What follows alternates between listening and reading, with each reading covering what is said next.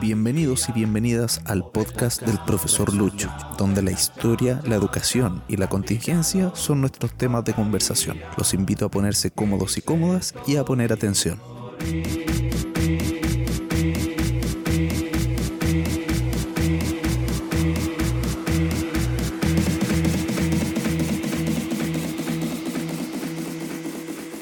Buenas tardes, muy buenas noches a todos y todas. Bienvenidos a otro episodio del podcast del profesor. Soy Luis Gallardo y les doy la bienvenida a este particular episodio en el cual tengo a dos tremendos invitados, dos tremendos exalumnos y ya amigos personales, los cuales accedieron a ayudarme para conversar un poco de la vida en cuarentena de un estudiante y también vamos a recordar algunas anécdotas que tenemos desde que en algún momento ya en un lejano 2016, 2017 les hice clases.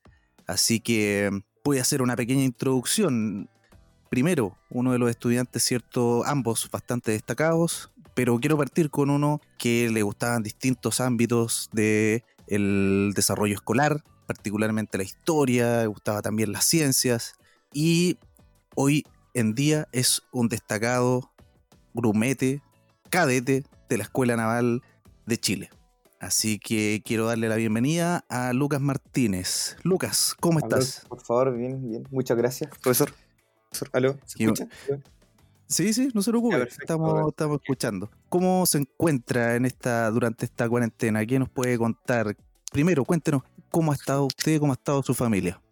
Bien, todo excelente. Bien, gracias a, a Dios. ¿Qué se le puede hacer durante esta cuarentena? Todo bien guardadito, no se puede hacer nada y nada, pues, todos pasando día, el día a día y viviendo lo, lo justo y necesario junto a esta cuarentena. Perfecto. Lo dejamos ahí un poquito en pausa para darle la bienvenida también a nuestro otro invitado del día del episodio de hoy.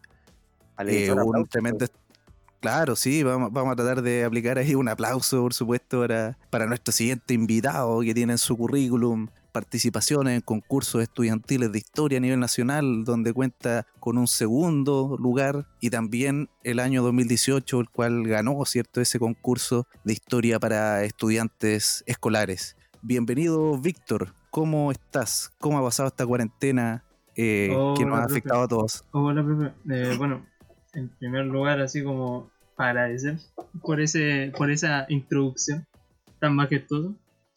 Bueno, y con el tema de la cuarentena, eh, o sea, aquí en mi casa la hemos nos ha ido en lo que se en lo que se podría decir bien, porque no somos muchos de salir, no sé si me entiendes.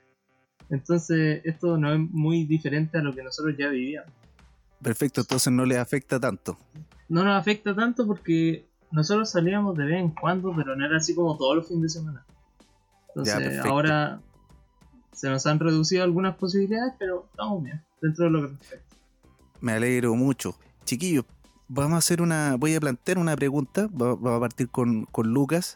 Y quiero que me cuenten un poco cuál es, cuál es su rutina. Primero, qué es lo que está haciendo de su vida, eh, tal vez podríamos decir académica o profesional, y cómo es su rutina diaria durante esta cuarentena, lo que se puede contar, no las cosas privadas, sino que lo que hace en cuanto a estudio, tal vez en cuanto a trabajo, en cuanto a ejercicio, que implica también lo, que tú estás haciendo. Lucas, si nos puedes contar un poquito lo que hace tu rutina durante esta cuarentena. Claro, mi, día a día o mi, o mi rutina básicamente se, basa en, despertarme a las seis y media para obviamente preparar lo que voy a hacer el día, el día entero, que es básicamente donde tomo el desayuno, veo noticias, me informo bien y después las clases empiezan a las 8.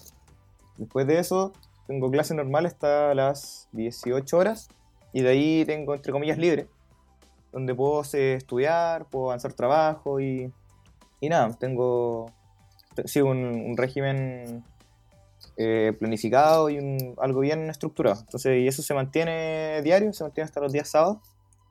Y nada, pues eso es lo que normalmente hago y lo que siempre sigo. Perfecto. Hay una, una, preguntita, Lucas, disculpa que te interrumpa, me causa un poco de curiosidad porque si yo no, si yo recuerdo bien, tú parece que no eras muy bueno para los ejercicios cuando estabas en el colegio. ¿Cómo ha sido ese cambio ahora con una rutina un poquito más eh, desarrollada en cuanto a ejercicio? Es lo que yo me acuerdo. No sé si tú me puedes desmentir. No, desmiento eso, profe. Yo, o sea, no, no, no era que no era muy bueno para el deporte, sino que yo no, no se me veía que, que hacía mucho. Y, pero cuando hacía siempre me exigía siempre. Pero ahora, no, el deporte es el diario de vivir de, de un cadete y de, de hecho está en un, código de honor que siempre mantener una óptima condición física y eso es importante. Sí, claro, y, y me alegro mucho, porque el deporte siempre es importante, no como uno como profesor que está ahí sentado y no, no se mueve para ir a comer nomás. Salen de las cuevas. Igual que, Claro, sí, sí, estoy más, estoy- lo bueno, siempre hay algo positivo, estoy más flaco que mañana. claro, totalmente. Claro, muy bien, muchas gracias Lucas. Ahora, Víctor, te planteo la misma pregunta. Eh, en relación, a- si nos puedes contar un poco qué es lo que estás haciendo, cuál es tu rutina. Eh, Por supuesto, insisto, lo mismo que le dije a Lucas, lo que se puede contar, ¿verdad? lo que, lo que se puede, lo que puede saber el público de este podcast. Bueno, ah, mi rutina empieza a las 3 de la mañana. No, mentira. bueno, yo me levanto por lo general a las 8 de la mañana, a diferencia de Luca, porque mis clases inician a las 9. Lo que hago en la mañana es como lo, lo que todo chileno hace en cuarentena, pues, ponerse al día en todo esto del coronavirus, COVID-19. Eh, después me ingreso a clases. Las clases de verdad son dinámicas. Por ejemplo, los lunes ingre- ingreso a clase lo- a las 11. Los martes a las 10. Y recién el miércoles empiezo 8 o 4 por ahí. Después de las clases... Ah, ¿sí? ¿Qué- No, no, no, disculpa, te iba a preguntar eh, eh, si me puedes reiterar eh, qué asignatura has tomado como preuniversitario. Ah, como preuniversitario. Bueno, en el estás, preuniversitario... contando, me estás contando del colegio. Exacto. Ah, sí. Es que después del colegio, a las 7 ¿Sí? me toca el preuniversitario. De 7 perfecto. a 8. Mm. Continúa entonces con, su rutina, disculpe, yo, yo lo interrumpí. Bueno, no es una rutina tan interesante como la de Lucas, pero eh, eh, trato de enfocar eh, el día a información, tratar de culturizarme, como se podría decir, ya que cuando uno está en el colegio no puede estar pendiente de o conectado con lo que se puede decir el mundo. Por ejemplo, tengo un, un sitio de noticias que se llama Sputnik y en el cual yo leo noticias de todo el mundo, me informo. eh, después a las 7 ingreso a preuniversitario hasta las 8. Ahí yo prioricé materias de ciencias. Si, esa- si eso responde a su pregunta. Perfecto, sí. Eh, y ahí lo quería preguntar. Echa de menos tal vez las clases de nuestro querido amigo también, el profesor Iván Quesada. Uh, Iván Quizada. Qué gran personaje, ¿no? Qué gran, metafóricamente hablando. Oye, pero, pero tírense ahí un poco un recuerdo que tienen de ese profe tan querido, tan, tan simpático. Eh, Parte el Víctor y después Lucas con una anécdota del profe, del profe Iván. O un recuerdo más que nada, la imagen que tienen de él. Bueno, el profe Iván es como, bueno, no sé, en mi vida y en la vida académica de Lucas, ha sido como un pilar fundamental en nuestros gustos. Por ejemplo, yo en mi vida he tenido pocos mentores. Uno de ellos es usted, el profesor Lucho, y el profesor Iván. El profesor Iván, la verdad es que él me hizo aumentar mi curiosidad. Por ejemplo, yo al profesor Iván, yo llegaba con un tema cualquiera. Por ejemplo, eh, la luna. Y el profesor Iván me decía, ah, ya, mira, la luna, esto. A pesar de que eso no entraba en nuestro currículum de clase. Y, y un anécdota chistosa fue un experimento que intentamos hacer con, con el profesor Iván, que se trataba No. sobre una bobina de Tesla. en el Uy, cual está... Y que se quemaron el colegio, ¿no? No, no, no. La bobina de Tesla consiste en un objeto tecnológico el cual puede transmitir energía eléctrica a objetos de forma inalámbrica. Por, eh, por ejemplo, sin cable. Ya bueno, ¿qué pasó con este experimento? Con el profesor Iván le estuvimos dando durante dos meses por ahí, tres meses. Sí, fueron como dos meses. Sí. Pero resulta que esta bobina tenía un objeto que era especial que se llamaba el transistor que comprime el circuito mucho. ¿Qué pasó con esta bobina? que esos transistores se quemaban cada vez que instalábamos un transistor, se quemaba. Instalamos APP cuatro transistores hasta que nos rendimos, pero la bobina quemaba los transistores, nunca pudimos saber por qué quemaban los transistores. Bueno, ahí vemos lo, lo julero que era el profe Vamp. No, broma, broma. Y Luca, usted que también, una, una- gracias Víctor. Luca, ¿usted alguna impresión de, de ese del trabajo. profe Iván? uh, Ya, hablemos no, de ese trabajo, sí, para aprovechar el vuelo. Trabajo en específico.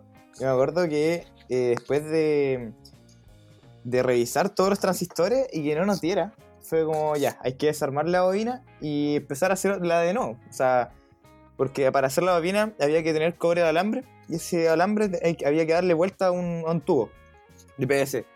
Más o menos como de 5 centímetros de diámetro, un poquito menos. La cosa es que de repente cuando estábamos con otro compañero, el Benjamín Barrera, un saludo si es que lo está escuchando. Y también un gran saludo al profe Iván, que también lo está escuchando. gra- gran personaje, señor Barrera, que es como la mitad de lo que yo lo conocí. Se comprimió. Sí, lamentablemente cayó en la droga, pero todavía lo podemos salvar tal vez. No cayó en la droga, profe, la cayó en una aspiradora. Ya, y la cosa es que cuando partimos desarmando el, el, el- el cobre, o sea, sí, pues el alambre de cobre, este se nos empezó a enredar. Y entonces el Benja lo que empezó a hacer fue empezar a estirarlo para desenredarlo. Pero como que una punta se metió por dentro de un, como de un circulito que se había formado del, del cobre. Entonces se enredó todo, pero así mal. Pero todo, sí, todo, todo, todo. Lo que quedó la tiendalá, profe, no le voy a mentir así, pero es mala. Y nosotros no sabíamos qué hacer. y después fue como. Más encima, el colegio no había pasado recursos pa- para poder comprar eso. Ah, se estaban comiendo la plata del Estado por la ley Sí. CEP. Más o menos. y creo que eso- esta parte el profe no la, no la supo. No la cuentes, Lucas, no la cuentes. No, no, si ya No, era. revelando detalles, sí, sí, aquí estamos, esto es como Doctor File, revelando ahí los, los detalles, sí, ya estamos en esta, ya estamos en Sí, esta. no, si ya- con todo, sino para qué. Pero antes de que el Lucas lo cuente, si hay algún miembro del colegio Claudio Mate escuchando esto, nos perdona. No, No, hable- al hablemos, de, hablemos de gente importante. pues. Claro, esto lo escucha gente importante. ¿no es cierto? Así yo. No, Jaime, mi, mi- mi- Jaime mi Paredes. Mi respeto para la comunidad Claudio Mate, para amigos, colegas que dejé allá y estudiantes también, como ustedes, por ejemplo. Ya, no lo interrumpo más. Termina, termina la anécdota, termine. La cosa es que nos había costado su resto el, el, el cobre, no hablar de, de plata. La cosa es que ya dejamos la tiendalá con el cobre así enredado y ya no sabíamos qué hacer porque estuvimos como dos o tres horas tratando de desenredarlo y no pudimos. Y fue como, ya, ¿qué hacemos? Y al, mu- al muy inteligente del Víctor se le ocurrió venderlo.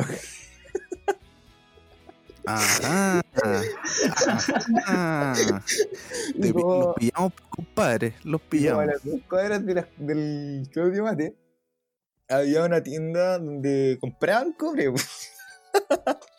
y me acuerdo que ese día no andaba ni con plata para la micro. Mira qué conveniente. O sea, los Era todo pa' la El destino había puesto sus fichas y nosotros estábamos listos para jugar. Sí. Entonces Víctor dijo, ya no me quiero ir caminando. Le dije, no, yo tampoco. y de, de la nada el cobre se convirtió en, en dinero. de nuevo. Y al Pero- final después el Benja le tuvo que ir plata a su viejo para comprar más alambre para hacer la opción. Y al final no funcionó. Y, usted- y ustedes se quedaron con la plata del, del No, no. No, pero es cabe, que- cabe destacar, Las Fuerzas Armadas, ¿eh? Chile produce y trae para acá.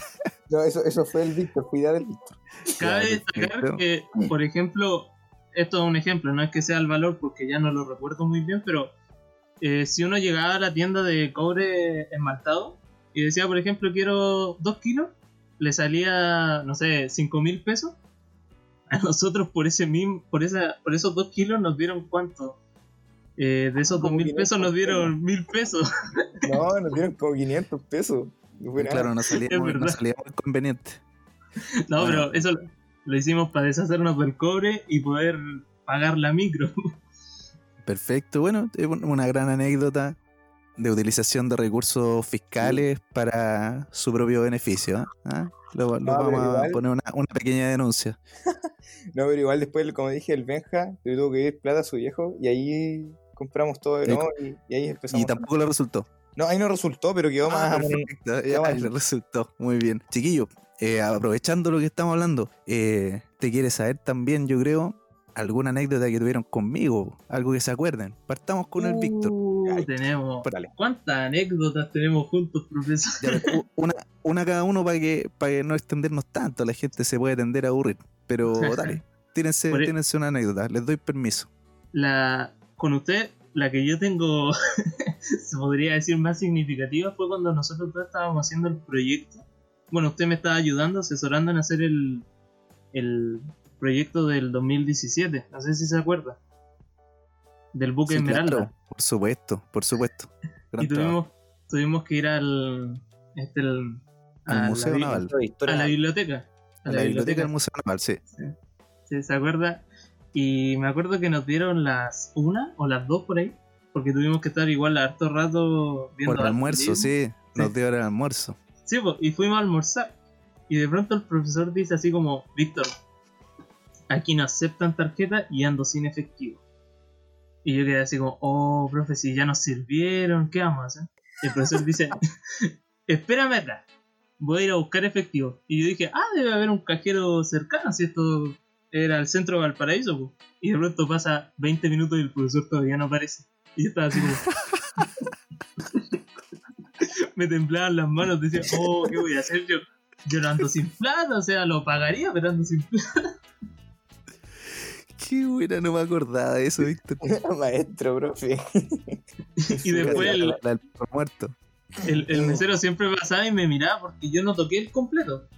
O sea, yo esperaba al profe, pero yo no lo toqué. Y siempre me miraba así. Y yo decía, me pillaron, ¿qué hago? Salgo corriendo. No tengo plata para la micro, ¿qué voy a hacer? No tengo cobre para vender.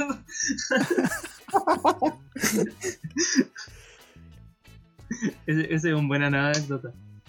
Bueno, bueno, muchas gracias por recordarme, no, no acordaba.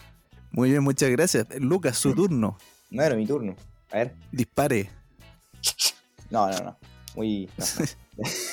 ya, la, eh, me acuerdo que una vez estado. Me acuerdo que creo que era como la primera segunda prueba que, que tuve con usted. Y me acuerdo que en la pregunta como del final había puesto que quién era el personaje que aparecía en el sea, no, no salía explícitamente así, pero salía quién era este personaje. Que al final era Ignacio Correra Pinto. Y el, el famoso personaje que aparece en el billete de Lucas. Y como Claro. en ese momento éramos cabros chicos de primero medio, no cachábamos nada de historia. Entonces como que fue como... Se empezó a correr la voz dentro de la misma prueba. Estábamos todos en silencio y se, se empezó a correr la voz. Todo el mundo sabe que siempre pasa eso. Sí, sí. Y la cuestión fue como el del billete Lucas. Y así se empezó a correr la voz, el del billete Lucas, el del billete Lucas. Y justo ahí andaba con un billete Lucas. ¿Cuántos secretos le estamos sacando a la armada? Sí, no, esto no pero mira, cuento, no, al final no copié. Ah, claro. Claro, porque finalmente no era una copia.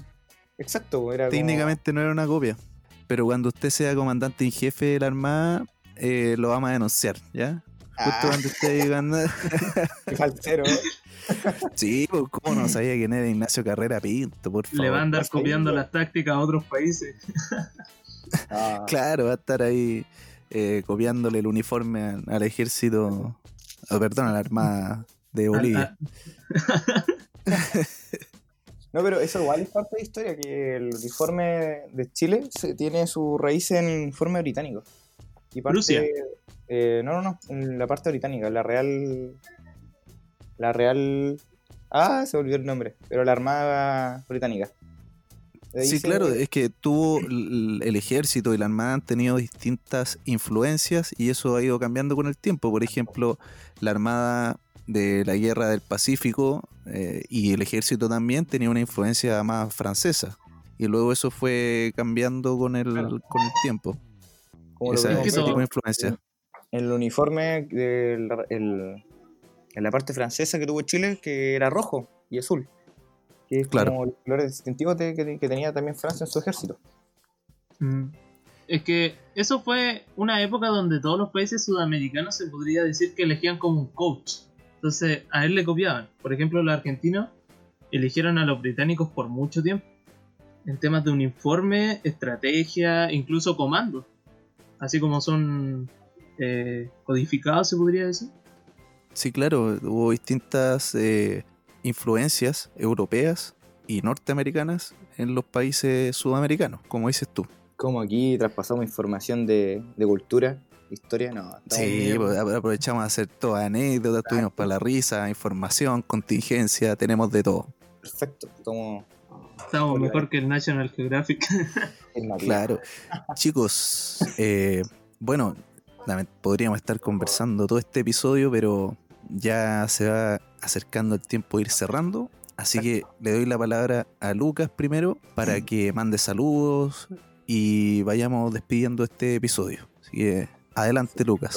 Así que me despido. Muchas gracias a todos los, a los espectadores, bueno, a los oyentes. No sé si dije bien la palabra, pero un saludo a todos y espero que estén bien durante el proceso de cuarentena. Hoy día estamos a miércoles 24 de junio a las 21.43 horas. Así que un saludo a todos y cuídense.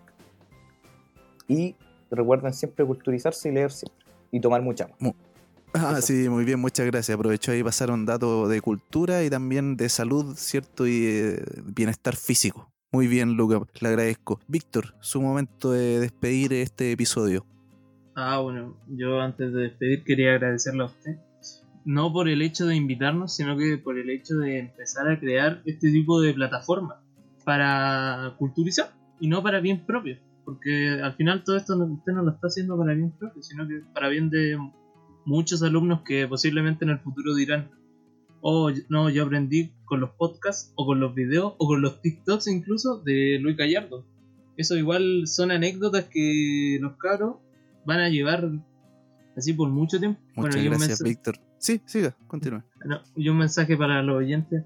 eh, no se desanimen, posiblemente queda poco de esta cuarentena, no lo sabemos. Hasta el momento están llegando pruebas de vacuna de- por parte de China, así que lo- la ciencia igual está metida en esto, así que el poco tiempo que nos quede de cuarentena hay que empezar a reactivarnos. Eso era. Sí, sí, claro, la vida continúa.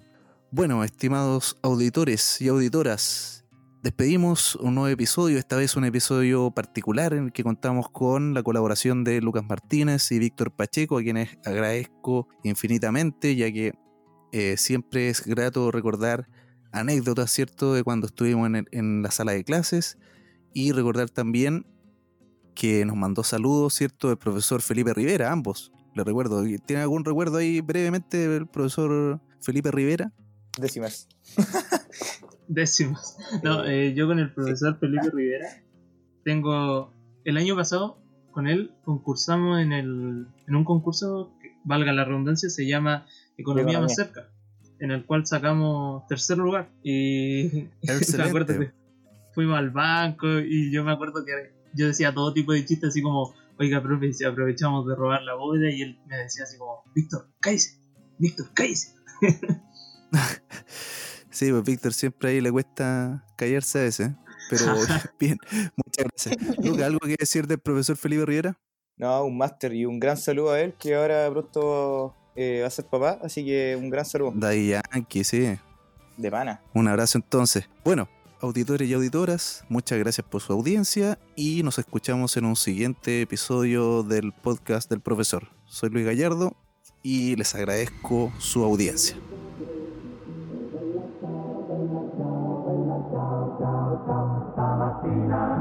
Mi sono alzato e ho trovato l'invaso. Oh partigiano, portami via.